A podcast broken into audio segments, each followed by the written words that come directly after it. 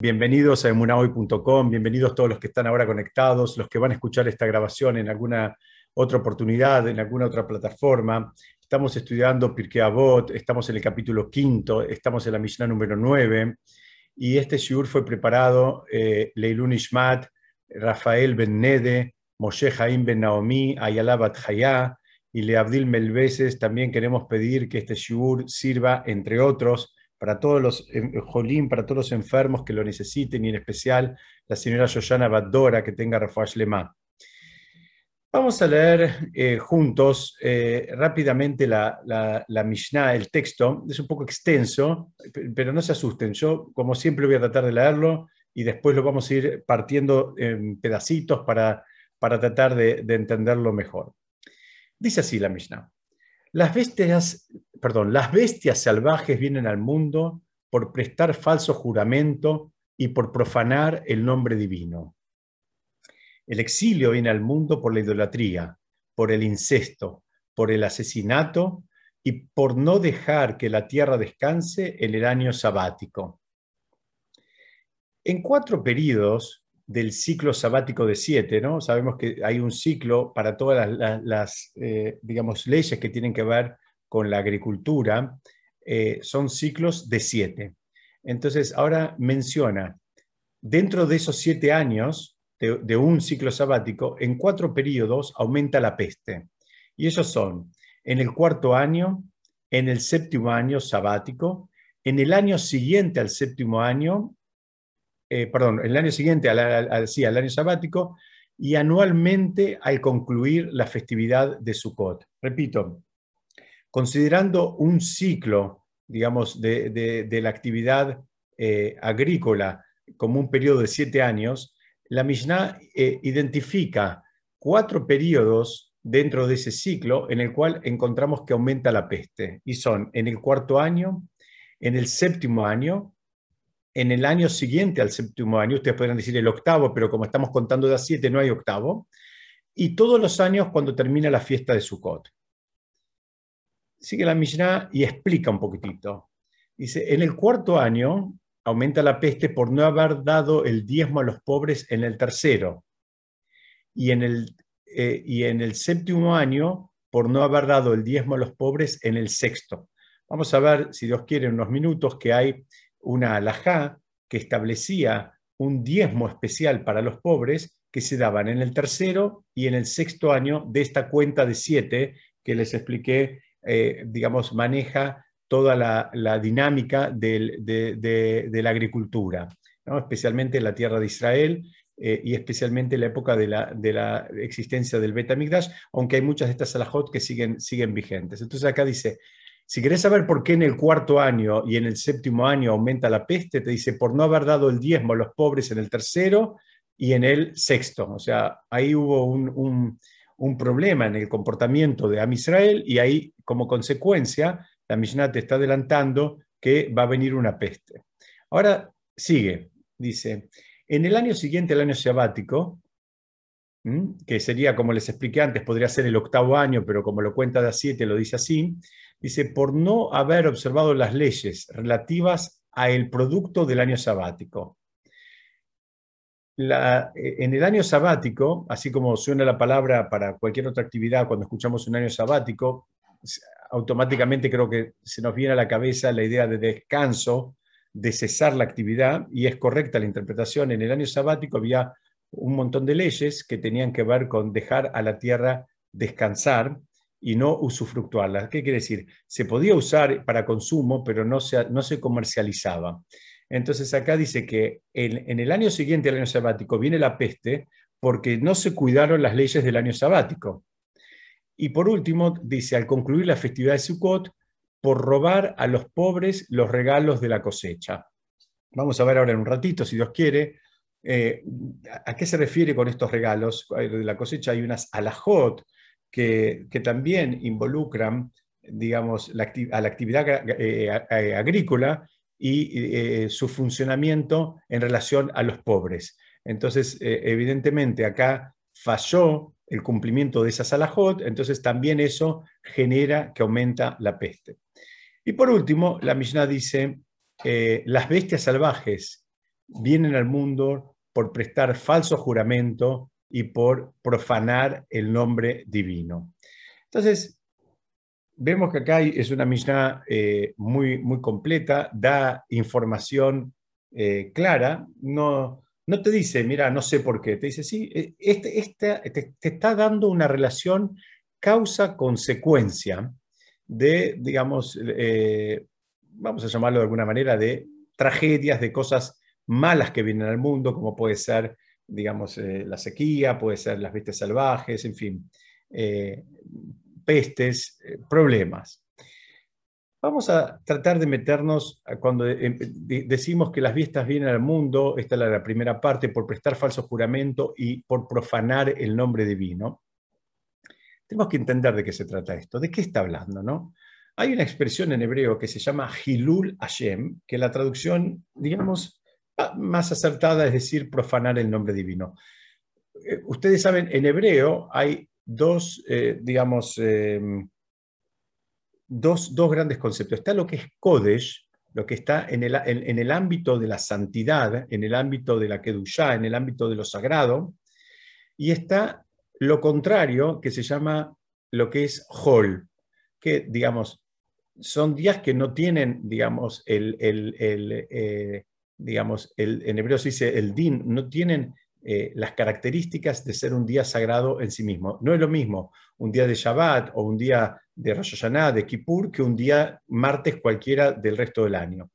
Y acá lo que está hablando dice, cuando se hace Hilul Hashem, lo que se está, digamos, lo que se está implicando en esa expresión es que algo que es sagrado lo cambiamos de condición, lo, bajamos de categoría. Por eso es, la traducción es profanar el nombre divino, pero en hebreo tiene, tiene un, impacto que es como algo que uno termina siendo. Es decir, Hashem y todo lo que tiene que ver con Hashem es absolutamente sagrado. Ahora la persona hace un hilul Hashem, que significa lo baja de categoría, lo, lo, degrada, eh, digamos. ¿Y cómo, cómo, cómo es que se consigue degradar el nombre divino? ¿Cómo es que hace, cómo hace una persona para profanar el nombre divino? Entonces, hay, varias maneras de hacer eso.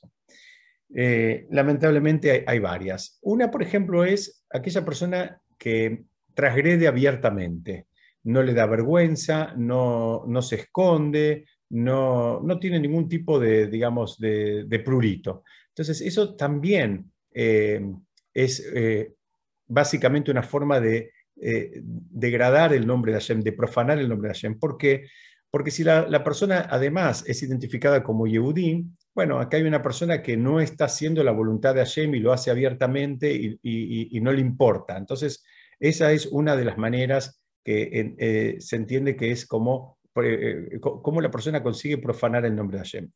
Otra, otra de las maneras, hay muchas, pero vamos a mencionar algunas, son, por ejemplo, jurar en el nombre de Hashem innecesariamente o jurar falsamente en el nombre de Hashem. Para el caso es lo mismo, o sea, siempre está mal, siempre está mal jurar en el nombre de Hashem, pero hay veces podría ser más necesario que otras. Dice, bueno, en cualquiera de los dos casos eh, está mal y esa es una forma de profanar, de degradar, de, bajar de categoría el nombre de Hashem.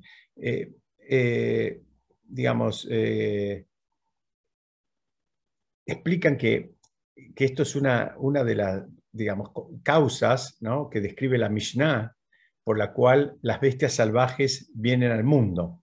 Entonces, la explicación es, cuando la persona en alguna medida eh, comete esto que se llama en hebreo Hirul Hashem, profanar el nombre de Hashem, bajarlo de categoría, degradarlo, ¿qué es lo que está haciendo en definitiva? Lo que está haciendo es demostrar de alguna manera que no le importa.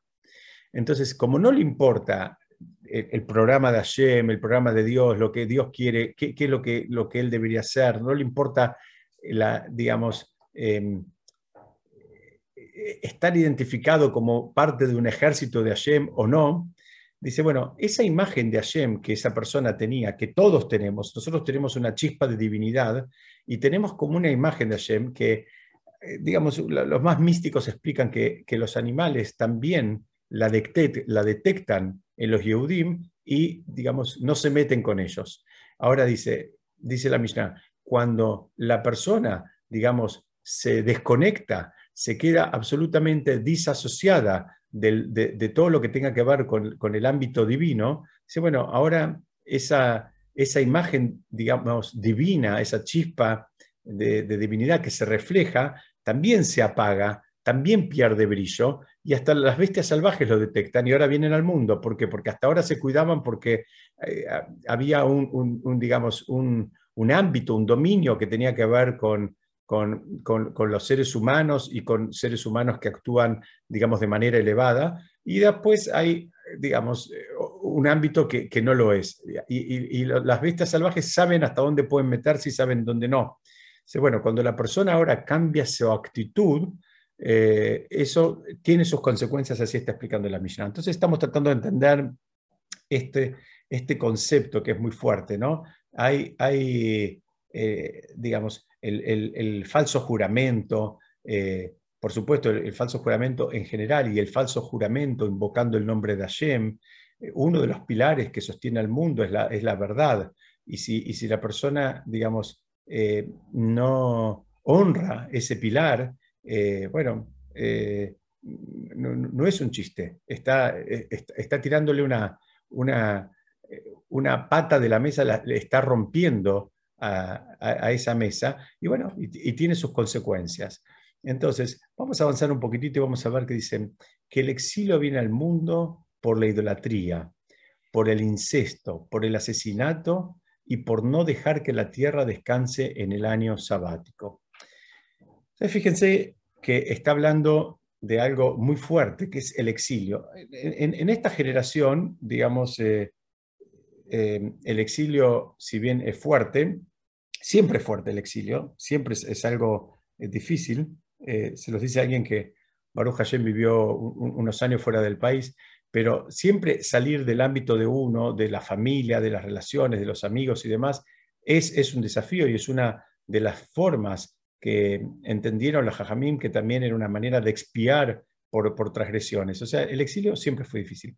Igual, en esta generación, Baruch Hashem es mil veces menos difícil que eh, un par de generaciones atrás, y ni que hablar de hace 300, 400, 500 años. Hoy, digamos, uno puede estar viviendo en cualquier parte del planeta y más o menos que puede estar conectado. Eh, por supuesto que no es lo mismo que, estar presencialmente, pero puede estar conectado y, es accesible y hasta nos podemos ver y reír, digamos así como estamos estudiando ahora. Eh, de alguna manera, el, mundo tiene esas, esa digamos, inmediatez y esa presencialidad que antes no la tenía. Pero aún así, el exilio es, eh, considerado como algo, como algo fuerte, ¿no? Tener que salir al exilio es, algo fuerte y es algo, digamos, este, eh, frustrante, es algo difícil, es algo que hay que empezar de vuelta. No, no, no, es algo, no es algo agradable, no es algo lindo. Por más que uno lo elija y lo decida, el proceso es un proceso difícil. De hecho, eh, ayer mismo, cuando, cuando le pide a Abraham que se vaya de su casa, que de, su tierra, de la casa de sus padres a, otra tierra, dice que ahí Hashem lo bendijo. Y, los, sabios preguntan, dicen, ¿por qué lo bendijo en ese momento? Dice, porque cuando, cuando la persona sale al exilio, hay tres grandes cosas que se pierden. Dice, se pierde primero, primero se pierde mucho dinero. Eh, inevitablemente, porque uno ya está instalado, tiene una casa, por ejemplo, le hizo una escalera hermosa de madera, y ahora todo eso, eh, como, todos sabemos, ¿no? las cosas cuando uno las, las, quiere comprar eh, o hacer, cuestan mucho dinero, cuando uno quiere desprenderse de ellas no valen nada, entonces, digamos, la, bendición de Hashem hacia Abraham cuando le dio la, la, mitzvah de, de, irse de la casa de su padre, primero tenía que ver con que eh, esa mitzvah no lo afecte económicamente porque normalmente eh, tiene un impacto en la economía de la persona y muy grande. Hay que empezar, hay que comprar todo nuevo, hay que volver a armarse. En general uno tiene digamos, sus cosas armadas y bueno, eso, eso tiene un costo y por eso fue la bendición de Hashem. El segundo motivo por el cual Hashem lo bendijo, dice, porque cuando la persona sale al exilio, normalmente no tiene la cabeza y no está pensando en traer hijos al mundo. Cuando, está con esta movida de una mudanza internacional, en cualquier época, siempre es, es, estresante y es difícil una mudanza internacional. Entonces dice, normalmente la gente dice, bueno, vamos a esperar, a ver cuando lleguemos, cuando nos instalemos, a ver qué hacemos, a ver qué pasa. En general viene un periodo donde eh, podríamos esperar menos, eh, digamos, fertilidad en ese matrimonio. Y esa fue la bendición que Hashem le dio a Abraham como para que el movimiento este geográfico que le estaba provocando no cause que Hasu Shalom eh, dejen de venir Neshamot al mundo. Y por último, una de las cosas que se, que se pierden es algo que está muy relacionado con, eh, con, el primer punto, con el tema del dinero, pero en este caso lo que se pierde es el cabod, es el honor. ¿Por qué? Porque la persona en su lugar eh, es conocida, tiene un nombre, la gente ya sabe quién es, digamos, en, la comunidad o en, el mundo empresario o en el mundo de trabajo o con amistades y demás, él ya tiene, digamos, eh, algo que, tiene un cierto reconocimiento en, el ámbito en el cual él se maneje. E inclusive también él tiene conocimiento de con quién manejarse. Si ahora cuando la persona se va a otro lugar, eh, tiene que empezar de cero. Primero a él no lo conoce nadie, perdió todo ese cabot que tal vez le llevó este, una vida a construirlo, ya él es un don nadie, llega a un lugar y él es, mm, tiene que empezar absolutamente de cero. Entonces, esa fue también la bendición que le dio Hashem a Abraham, justamente para protegerlo eh, de, que no se pierda su honor, eh, a pesar de que se estaba moviendo geográficamente. Entonces, ¿por qué comento todo esto? Porque vemos que el exilio, por más que hoy en día, al menos acá en Argentina, donde estamos grabando esta, eh, este shiur, mucha gente está permanentemente pensando y viendo con buenos ojos en la idea de irse a otro país, tenemos que saber que, que, no es algo, digamos, emocionalmente ni económicamente liviano la mudanza internacional, el salir de un lugar, aunque en esta generación, como dijimos hace un ratito, está todo mucho más facilitado, uno puede seguir, digamos, eh, casi estudiando con los mismos morim, aún viviendo en la otra punta del mundo, puede eh, estar al tanto de cada uno de lo que le gusta, inclusive puede recibir eh, las comidas que le gustan o, lo que fuere, digamos, está el mundo absolutamente integrado, pero aún así es muy difícil y así lo entiende la Torah. Entonces estamos viendo que acá la consecuencia de algo fuerte, que es como la idolatría, el incesto, el asesinato, fíjense que son todas transgresiones muy fuertes, eso trae el exilio. No, no, no, no, mm, el exilio no viene por cosas menores, el exilio viene como consecuencia de, de, transgresiones fuertes, eh, básicas, y vamos a tratar de entenderlas. Vamos a entrar con el exilio. El exilio, cuando está hablando de exilio, está hablando básicamente del exilio de la tierra de Israel. En la Mishnah está refiriéndose todo a la tierra de Israel. O sea, el concepto de exilio, si bien aplica para que lo podamos entender, si una persona se tiene que ir de, un país a otro, en realidad lo que está hablando básicamente acá es dentro de la tierra de Israel. ¿Por qué? Porque, eh, ¿se acuerdan? Venimos estudiando ya hace un par de veces y la, semana pasada hicimos mucho hincapié en el concepto de la ecología espiritual. ¿A qué nos referíamos? La, tierra de Israel, digamos, tiene, eh, tiene una santidad y exige que la persona que viva ahí eh, se comporte de acuerdo a esa santidad. O sea, tiene que haber una, eh, digamos, una correlación entre, entre la gente que vive en la tierra de Israel y, digamos, y los, eh, los parámetros de comportamiento que requiere un espacio que tiene una kedusha, que tiene una santidad. Entonces, ahora vamos a entender claramente la idolatría, el asesinato, los actos inmorales, o mismo eh, cuando se fallan en, observar las leyes de la Tierra, lo que está diciendo, en definitiva, es más de lo que estudiamos la semana pasada. Si, si no respetás la ecología este, espiritual de esta Tierra, si, si vos no respetás las leyes que regulan, digamos, eh, este ámbito de santidad, la consecuencia es que vas a ser expulsado, va a venir el exilio. ¿Por qué? Porque hay condiciones mínimas que tenés que cumplir para poder, digamos, quedarse, quedarte en ese lugar. Y si no, simplemente va a venir el exilio. Digamos, es tan simple como que la tierra te termina expulsando, por decirlo de alguna manera. Hay otra explicación que podemos ver también que dice, si no cumplís con las leyes de Shemitah, las leyes de, de, son todas las leyes del año sabático, que un poquito les adelanté hace unos minutos, que tienen que ver con dejar la tierra descansar, con no usufructuar el fruto de la tierra, digamos, en, ese momento esa, eh, se podía usar para el consumo, pero no para la venta. Entonces, eh, supongamos que había un campo de, manzanas, donde, había eh, árboles de, manzanas, entonces el dueño podía usar las que necesitaba para su familia, pero después las demás cualquier persona podía ir y agarrar alguna manzana y llevársela. Entonces, la, idea es que además incluía la liberación de los esclavos y el retorno de las propiedades a los dueños originales. Ustedes saben que había, digamos, eh, el, concepto de los siete años, después había periodos de siete periodos de siete años, que se llama el Yobel. Un periodo de siete años se llama Shemitah en hebreo, y, eh, y siete periodos de, de, siete años nos dejan en el año del jubileo, del año del Yobel en hebreo. Entonces dice, acá de vuelta lo mismo. Si vos, y acá había que cumplir determinadas leyes de acuerdo al manejo de la tierra, ¿no? desde, desde lo que les expliqué de los cultivos o de las propiedades que volvían a los dueños originales. Las propiedades se, vendían hasta el Yobel, hasta el año del jubileo. Entonces, eh, en, ese momento había que devolverlas. las propiedades no eran vendidas para siempre. Entonces, eh, ahí había que, volver. Entonces, la Mishnah lo que está diciendo, mira, si vos no cumplís con la dinámica de las leyes de la tierra que tienen que ver con liberar a los esclavos, eh, dejar descansar a la tierra, eh, devolver las propiedades a los dueños originales, bueno, ¿sabes qué? Vos mismo te vas a terminar convirtiendo en esclavo y vos mismo vas a terminar saliendo al exilio y vos mismo vas a dejar de ser dueño de la tierra. Es decir, esto es, eh, es, muy importante que lo entendamos porque la Mishnah lo que está haciendo está espejando, está aportando una relación causa-consecuencia, pero te la da de una manera inequívoca. Te dice, mira, si no haces esto, va a pasar lo otro, como diciendo, no te sorprendas, no esperes que, eh, digamos, esto, no pienses ni siquiera que es un castigo, esto relacionado con lo que estudiamos la semana pasada.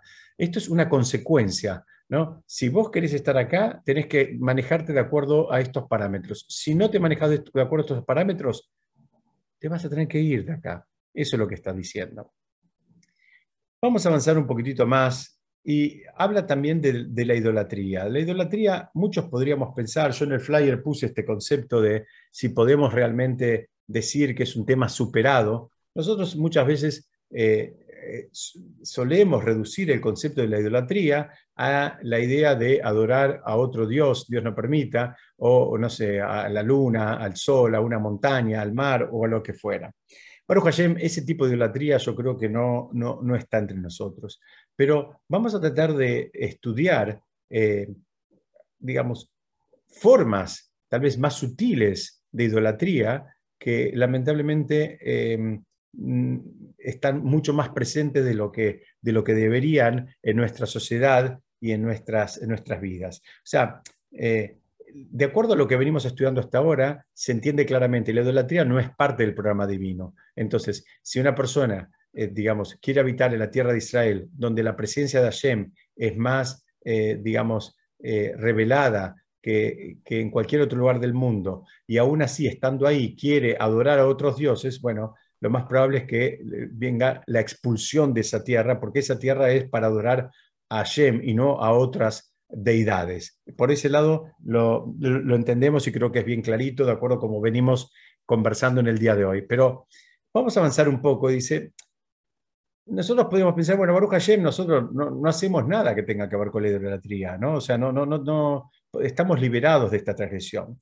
Entonces, hay, hay muchas maneras de, lamentablemente, de actuar como idólatras. Una de ellas es la que tiene que ver con la imagen que está ahora en pantalla, que tiene que ver con la, idolatría, el culto al dinero, ¿no? El, eh, porque es una forma, así entienden los jajamim, es una forma de adoración. Entonces la persona adora tanto el dinero que está dispuesto a hacer lo, que, lo impensado justamente por, alcanzar ese dinero. Muchas veces está dispuesto a perder a su familia, a sus amistades, a, eh, su comunidad, todo por, el dinero. Y conocemos todos gente que perdió todo, ¿no? lamentablemente, muy presente en todas las comunidades, en todas las generaciones, gente que, tenía un lugar, tenía unas amistades, tenía, bueno, perdió todo por, eh, por, por, eh, digamos, el, acaparar el dinero, por, esa, entonces termina siendo como una, como una adoración y,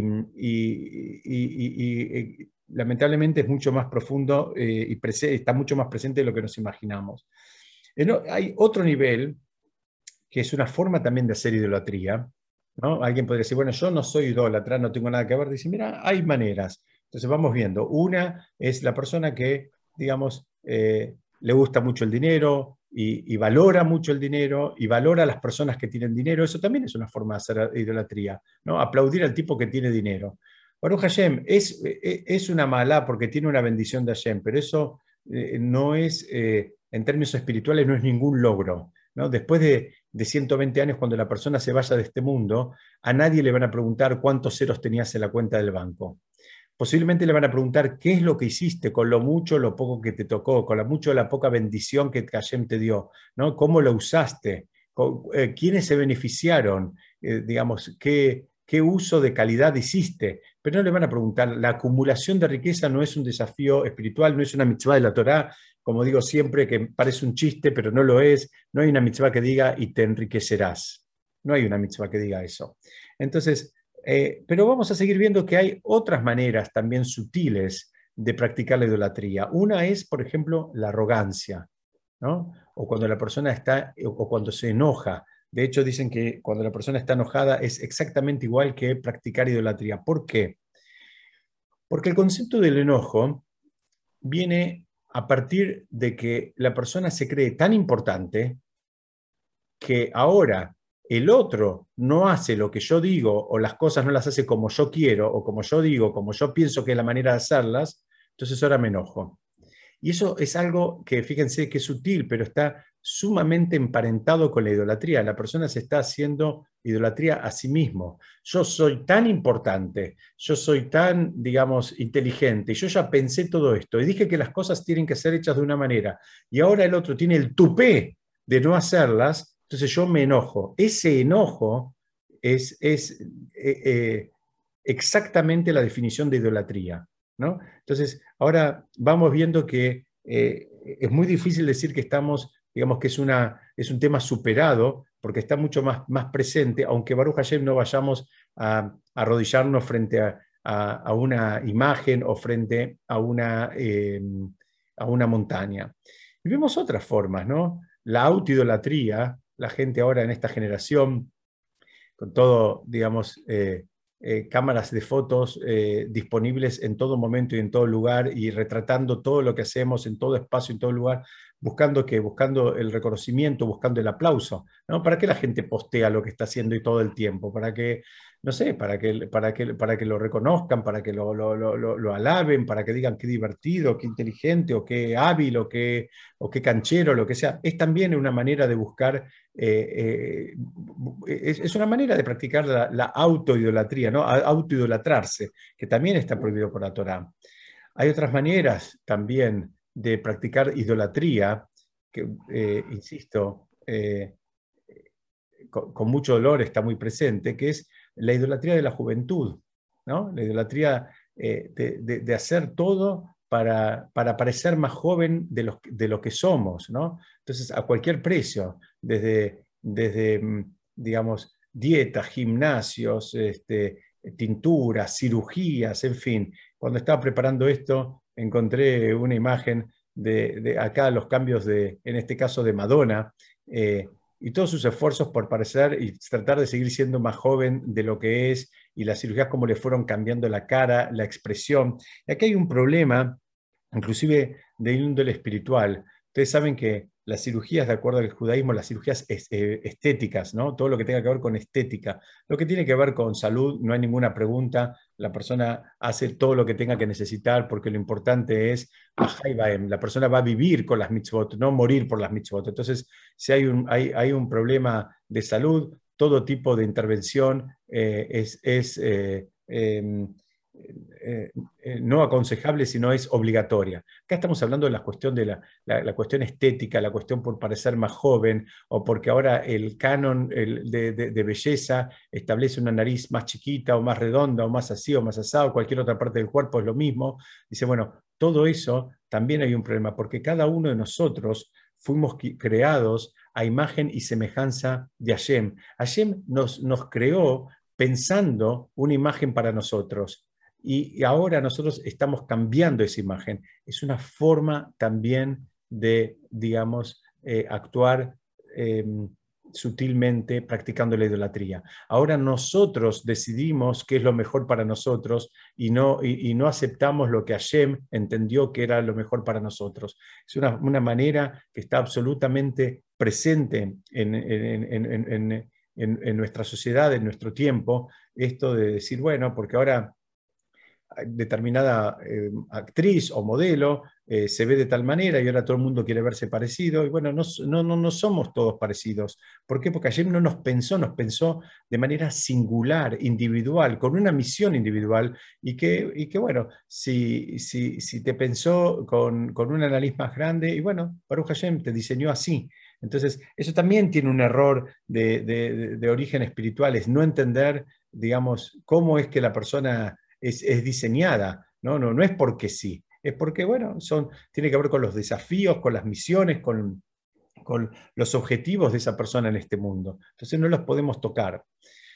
Otra manera de practicar, estoy tratando de compartir con ustedes distintas, digamos, lecturas, distintas acepciones al concepto de la idolatría, porque si no podríamos eh, eh, irnos hoy, si Dios quiere, a dormir tranquilos cada uno en su momento, pensando en que Baruch Hashem nosotros no tenemos nada que ver con la idolatría. Y vamos viendo cómo eh, la idolatría nos, nos, em, nos sigue, digamos, rozando y pasando cerca en, casi todos los ámbitos donde nos movemos. y está mucho más presente en la sociedad de lo que nos imaginamos. El concepto de idolatría no se no se reduce eh, exclusivamente a, adorar a una deidad. Eh, estamos viendo que hay eh, otras, otras muchas maneras de practicar la idolatría. Hay una más, justamente en estos días que estamos en los Juegos Olímpicos, hay una manera más de practicar la, idolatría que tiene que ver con el impacto de lo que consideramos un logro. ¿Qué, ¿Qué, es lo que nosotros consideramos un logro? Un logro para nosotros, un logro para lo, que queremos para nuestros hijos. Eso también es una manera de practicar la idolatría, el cuidado de eso. ¿Qué es lo que vos consideras un logro? ¿Vos qué consideras un logro? ¿Que tu hijo meta un gol o que tu hijo es, eh, deje de ser egoísta? lo estoy poniendo a propósito en dos extremos, ¿no? Y hay en el medio un millón de grises. En definitiva es, de acuerdo a lo que establecemos como logros, establecemos, estamos, estamos definiendo un programa nosotros. Y hay, en realidad ya hay un programa divino. Entonces ahora venimos nosotros y definimos otro programa. Dice, eso también, eh, la definición de logro de la persona, eh, si no está, digamos, eh, alineada con la lectura de la Torah, también puede estar terminando, rozando y, y muy de cerca todo el concepto de la idolatría. Vamos a avanzar y vamos a ver que vimos en la Mishnah que en cuatro periodos del, ciclo sabático, em, eh, dice, eh, eh, em, perdón, en, cuatro periodos del ciclo sabático de siete, aumenta la peste. ¿no? Lo leímos hace un ratito, estoy repasando para que me puedan seguir. En el cuarto año, en el séptimo año, en el año siguiente al año sabático y nuevamente a concluir la festividad de Sukkot. ¿Y acá qué es lo que pasó acá? ¿Por qué viene la peste en esas fechas? Entonces, de vueltas, creo que ya vamos encontrando la dinámica de esta Mishnah. Dice, se privó en cada uno de esos momentos, era un momento donde había, eh, en, el, digamos, en la agenda, había eh, un programa que incluía un beneficio para los pobres. Ahora, se privó a esos pobres de ese beneficio, entonces ahora también las personas son, son privadas de tener una vida normal. Es decir, no pienses que, fue gratis, no pienses que no pasó nada, por cuanto y en tanto que no se honró el programa divino que incluía un beneficio para los pobres en, en, el tercer año, en el sexto año. Entonces dice, bueno, ahora eh, eso también va a tener una consecuencia. ¿no? Y dice, eh, tenemos que saber, que está hablando que había un, un eh, general y había en, el tercer año y en el sexto año había un máser aní, se llama un máser para los pobres. Entonces estaba el diezmo regular y un diezmo especial que se daba en el tercer año y en el sexto año, insisto, de una cuenta de siete. ¿no? Eh, y bueno, en, en, los demás años, es decir, en el primero, segundo, cuarto, quinto y séptimo de, este, del siglo de siete, los diezmos eran llevados y consumidos en Jerusalén. Pero ahora, en estos dos años, tercero y sexto, había que dárselo a los pobres. Y acá te está diciendo, mira, si vos fallaste en cumplir con ese programa divino, también va a tener una consecuencia. Y acá habla al final, dice, al concluir la festividad de Sukkot, por robar a los pobres los regalos de la cosecha. Yo me quiero detener acá a explicar un poquitito qué es esto, este concepto de los regalos de la cosecha. Dice que cuando, cuando alguien tenía una persona trabajando en un campo, en la cosecha, que era un pobre, habían eh, o, trabajando o, digamos, eh, eh, merodeando en las cercanías, cuando había pobres en el momento de la cosecha. Había, digamos, tres, em, tres mitzvot que obligaban al dueño del campo en alguna medida, compartir la cosecha con los pobres. En hebreo se llaman Pea, Shijeja y Leket. Lo que significa es primero, PA son los, los, los, ángulos, los, los, los, ángulos del campo. ¿Qué significa? Cuando el dueño del campo tenía que cosechar, bueno, que no coseche al 100%, que deje un espacio en, las uniones de las líneas de su campo, las líneas a veces imaginarias, en los extremos, en, los ángulos del, campo, que los deje sin cosechar. ¿Para qué? Bueno, eso déjalo que eh, se lo lleven los pobres. No, no hace falta que hagas el esfuerzo en en, cosechar hasta el último centímetro cuadrado de tu campo. Había una mitzvah que caía, en este caso, sobre los terratenientes, que cuando cosechaban debían dejar esos extremos del campo sin cosechar justamente para que el pobre pueda venir y llevarse eh, de ahí eh, parte de la cosecha como para eh, alimentarse o venderla o hacer lo que él necesite.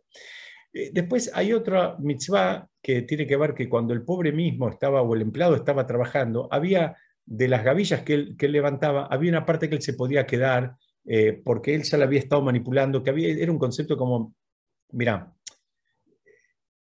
está todo el tiempo trabajando con esto, déjalo que también se lleve algo para la casa. No, no, no pienses que porque es un jornalero, bueno, él viene, trabaja, se va y no, y no, va, no va a querer probar de esto. Había una parte que él se podía llevar. Y por último, había un concepto de lo que es eh, shijeja viene del ishkuach, de olvidarse, lo que, lo que quedaba a veces que se caía y quedaba, imagínense que llevaban, eh, no sé, en, una carretilla o en algo, y algo caía y, quedaba ahí, o, cuando estaban trasladando.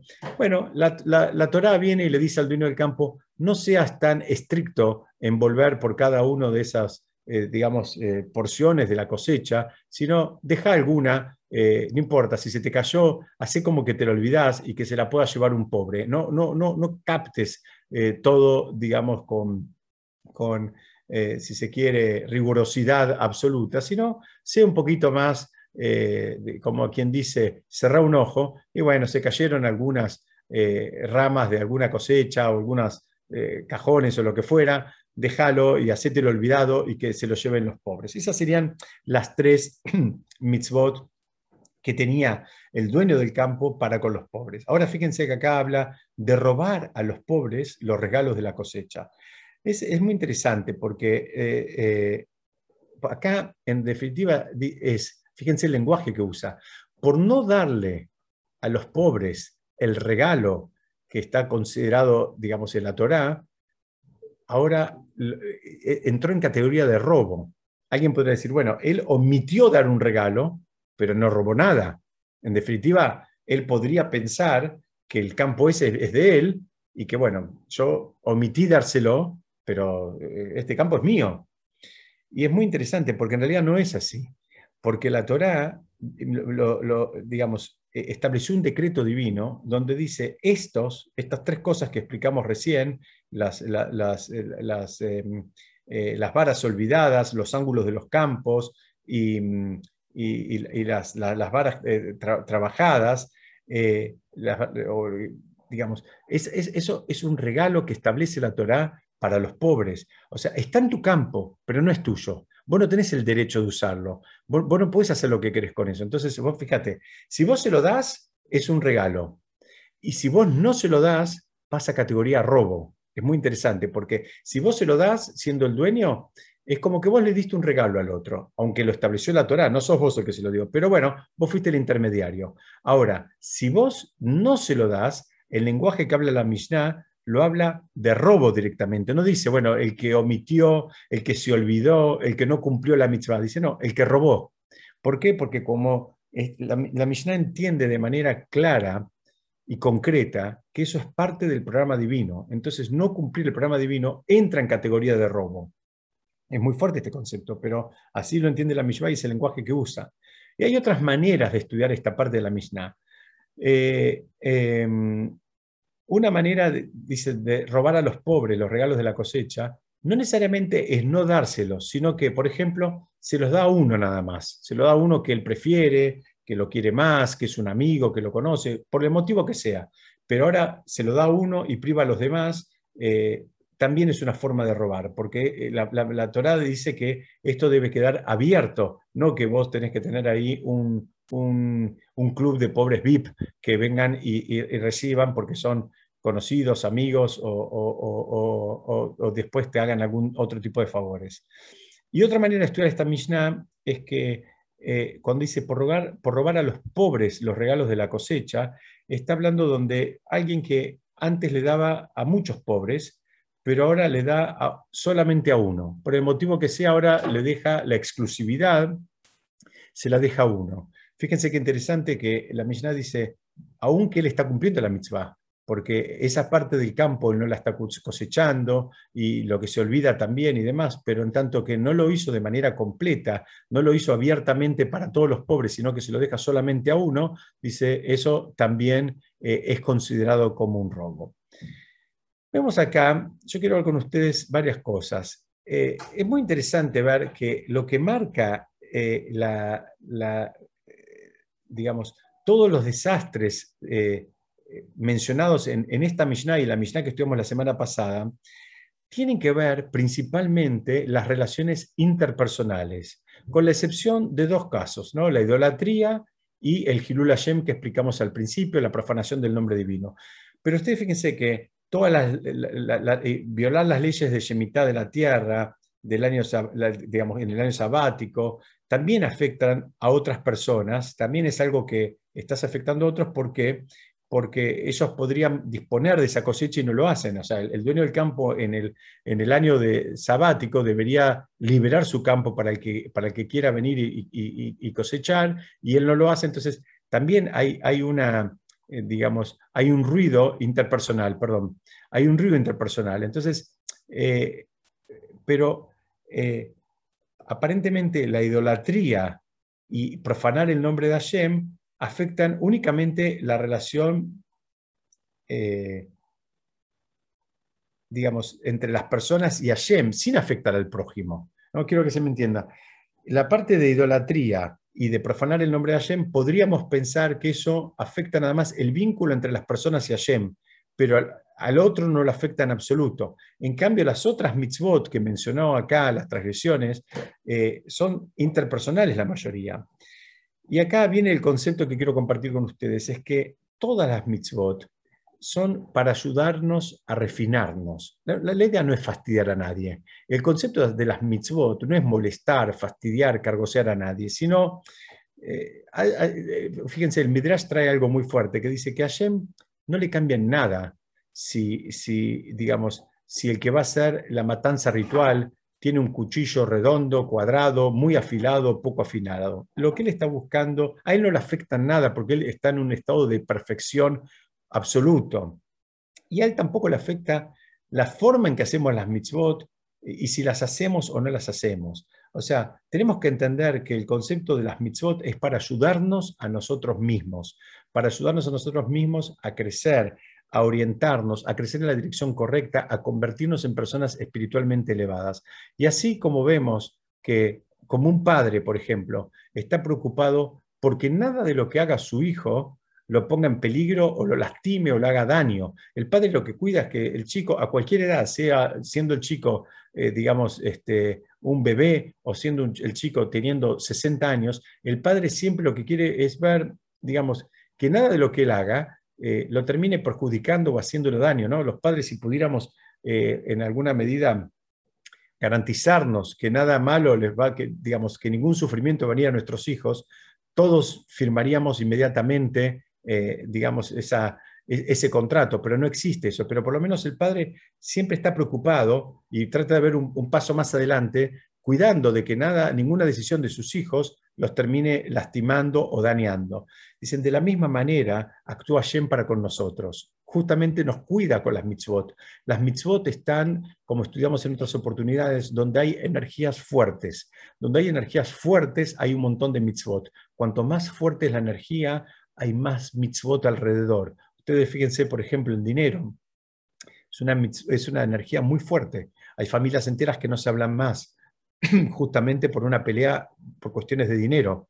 Hay familias eh, que, que, se convirtieron eh, en absolutamente disfuncionales por la obsesión por el dinero, donde hay alguien que está todo el tiempo fuera del hogar, trabajando de sola sombra, en fin, buscando con, obsesión alcanzar el dinero. Dice, bueno, el dinero es una energía tan fuerte que por un lado puede dar un montón de posibilidades y un montón de, digamos, oportunidades y por el otro lado puede traer mucha destrucción y puede traer mucha, digamos, eh, separación entre las personas eh, y entonces viene la Torá y pone un montón de mitzvot alrededor del manejo del dinero, justamente para cuidarnos, no es para fastidiarnos, es justamente para cuidarnos, para que sepamos cómo actuar de una manera, cómo conectarnos con una energía muy poderosa y, digamos, y usarla positivamente sin que esa energía nos termine lastimando, que es lo mismo que hace un padre cuando cuida que cada una de las cosas que haga el hijo no lo lastimen, sino que se pueda conectar con esas cosas de manera, de una manera sana, de una manera hasta divertida y de una manera donde, eh, eh, eh, digamos, le, pueda tener un, usufructo. Entonces, una vez más, cuando empezamos a entender esta dinámica, vamos, vamos viendo que hay, hay, un, hay, un, hay un concepto que en hebreo se dice de infinite loop, como que es el, sería como el círculo vicioso, el que va y viene y que, es infinito. ¿no? Es un fenómeno que se repite desde hace muchos años y que, es, muy simple. Cuando la gente siente que la Torá es muy restrictiva, empiezan, se sienten libres como para buscarle defectos a la Torá ¿no? o a una mitzvah. Le empiezan a encontrar defectos, le empiezan a debatir intelectualmente y terminan desafiando su legitimidad.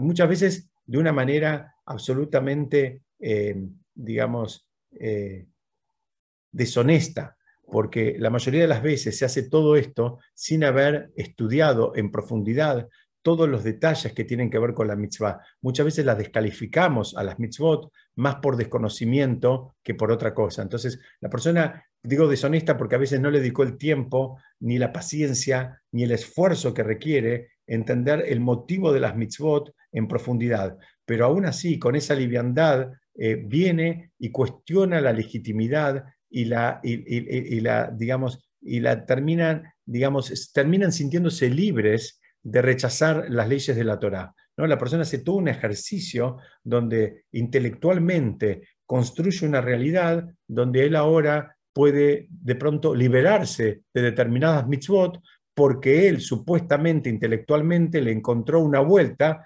para decir que esas mitzvot son retrógradas, ilegítimas, no son para esta época, son para los rabinos o los hijos de los rabinos o los primos de los rabinos o en fin, lo que sea. Arma una eh, estructura intelectual que, mm, que ahora justifica una propia debilidad. Y esta es una de las formas más presentes y más sutiles, lamentablemente, en nuestra generación de practicar la idolatría. fíjense este concepto que tenemos acá en pantalla ahora, que es tratar de adaptar la Torá a nuestras propias debilidades, no es otra cosa que idolatría. Que a, que a mí me cueste cumplir una mitzvah no significa que ahora yo la pueda venir e invalidar, porque cuando yo empiezo a, adaptar todo a lo que a mí me gusta, a lo que a mí me divierte, a lo que a mí me nace, me, me fluye, y empiezo a descartar las otras cosas, supuestamente con argumentos intelectuales eh, que, en, eh, que, en, el 101% de los casos son absolutamente precarios, dice, bueno, esa también es una forma de practicar de idolatría. Cuando agarramos una mitzvah y la sacamos, decimos, esta no, esto no es para mí, esto no lo voy a hacer. Una cosa muy distinta es decir, esto me cuesta, esto todavía no puedo, esto necesito más información, necesito más motivación, necesito más tiempo, necesito más compañía, necesito más recursos, no sé, lo que sea. Eso es una cosa, decir, bueno, hoy no estoy a ese nivel, Besat Hashem cuando eh, eh, llegue, eh, por lo menos que sea algo aspiracional. Otra cosa muy distinta es agarrar y tachar, tachar de la lista de cuajo, sacar de cuajo todas esas mitzvot que por algún motivo, puede ser a veces la costumbre, puede, puede ser, digamos, los rituales, puede ser, digamos, que lo, que estamos, digamos, que, que, hayamos escuchado o hayamos visto y ahora hay cosas que nos parecen una novedad, pero no son una novedad, tienen miles de años, pero para nosotros es una novedad. Y entonces ahora empezamos a trabajar todo eso intelectualmente y como dije hace un ratito, terminamos descartando, terminamos sacando un montón de mitzvot, cuando justamente el desafío nuestro no es sacar nada, sino que es ir incorporando e incorporando todo el tiempo. Entonces ahí vemos que esa es una de las formas, eh, si se quiere, absolutamente sutil, mm, sumamente presente, porque nos guste o no nos guste, muchas veces lo hacemos, eh, que algunas cosas las vamos eh, suprimiendo, dejando de lado y como que vamos adaptando y armando nuestro propio, nuestro propio Aruch, nuestro propio código de leyes, con aquellas que consideramos piolas, válidas, posibles, realizables, y las que nos resultan más desafiantes las vamos sacando. Entonces, vimos una serie de cosas, una serie de actitudes absolutamente presentes en la sociedad de hoy que, que, están, que están absolutamente emparentadas con la idolatría, entonces, lamentablemente la conclusión es que no, no podemos decir que, mm, es un tema superado, porque es un tema que está mucho más presente de lo que nos imaginamos. Bueno, hasta acá quería compartir con ustedes, no sé si alguien quiere hacer algún comentario, quiere decir alguna pregunta, estoy disponible para escucharlos. Saco Baruch, muy bueno. Baruch Hashem, Baruch Hashem. Gracias. No, gracias a todos ustedes. Bueno, no sé si. Hola, Diego. ¿Cómo estás, Patricia? ¿Todo bien? Gracias, Diego. Nos diste con el hacha, ¿eh? ¿Cómo, cómo no escuché? Nos diste con el hacha, Diego, en la última parte. ¿eh? Con el hacha. Muy bueno. Para todos. ¿eh? Yo también, yo también estoy incluido en esa. ¿eh? Yo también Está bien, bueno, pero vos estás, estás más avanzado. Llegó todo muy bien lo que dijiste. Nos hace ser Gracias, mejores personas a todos. Gracias. Es verdad. Es verdad. Shabbat Shalom. Shabbat Shalom, me encanta, estudiar con todos ustedes y lo vemos la semana que viene. Shabbat Shalom, todo lo okay. Shabbat, Shalom, gracias. Gracias a ustedes. Gracias. Rab, ¿le puedo hacer una pregunta? Sí, sí, sí estoy acá. por favor, ¿me podría explicar? Eh, pero, eh, ¿por qué no se puede, eh, por qué no es bueno comer este Marisco. Están haciendo una pregunta. Eh, eh, eh, mariscos. Bueno, primero porque mm, son básicamente, o sea, hay, explicaciones más lógicas y hay explicaciones más de acuerdo a la Torah. De acuerdo a la Torah es porque los prohíbe. hay determinados alimentos que la Torah permite y otros que los prohíbe. Los mariscos, lo que yo entiendo si se quiere para tratar de aportarte algo tiene que ver también con lo que esos animales mismos, la forma en que ellos se, alimentan. Es una manera, eh, digamos... La, Con basura. ¿Cómo? Con basura. Claro, claro. La Torah cuida mucho Y fíjense que otras religiones tomaron de la Torah, donde dicen que uno es lo que uno come, ¿no? lo que uno incorpora al cuerpo. Cuando uno come algo, uno también toma las energías y toma los nutrientes de eso que él come. Por eso es tan importante que sea callar, por eso es tan importante hacer las bendiciones, por eso es tan importante, digamos, el cuidado en general de la alimentación, porque eh, ahora, miles de años después, se están dando cuenta que, somos lo que comemos, que lo que comemos tiene un impacto en nosotros. Y si comemos, por ejemplo, un, animal de rapiña, eh, no, te sorprendas que después aparezcan esas actitudes en, la misma persona. Y en, el caso de los mariscos son, son animales que comen, eh, digamos, basura, que comen eh, desechos, que comen cosas muy bajas. Entonces la Torá dice, no, nosotros estamos para cosas más elevadas. Y, el cerdo, por ejemplo, también uno de los motivos es ese.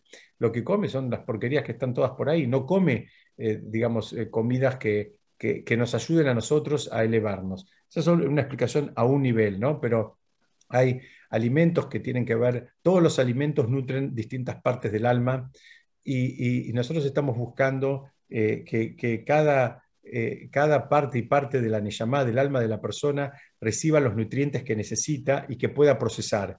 Y hay alimentos que la Torá estableció que, que, no le hacen bien a la Neyamá, no le hacen bien al alma y, el alma no los puede procesar. Entonces, cuando, cuando una persona le da a su, propio cuerpo, que a su vez va a alimentar a su propio Neyamá, alimentos que el alma no los puede procesar, el cuerpo los puede procesar, y a las pruebas me remito. Hay millones de personas en el mundo que comen eh, jamón y que comen mariscos y que comen carne y leche pero, pero la Neyamá, el alma, no puede procesar esos alimentos. Entonces ahí vas a empezar a ver gente que tendría que estar contenta y está triste, gente que tendría que estar triste y está contenta, gente que está absolutamente descompensada, descentrada, justamente porque la Neyamá no está recibiendo los nutrientes que la ayudan a fluir en este mundo. Al contrario, está recibiendo alimentos que la descompensan, entonces ni sabe para dónde ir, ni sabe lo que quiere, ni sabe cómo actuar, ni sabe dónde ir a pedir ayuda. Entonces, el, concepto del kashrut tiene que ver en general con estas, eh, estos parámetros que, te acabo de comentar. Después hay casos particulares en cada, en cada uno, pero las reglas generales tienen que ver con eso.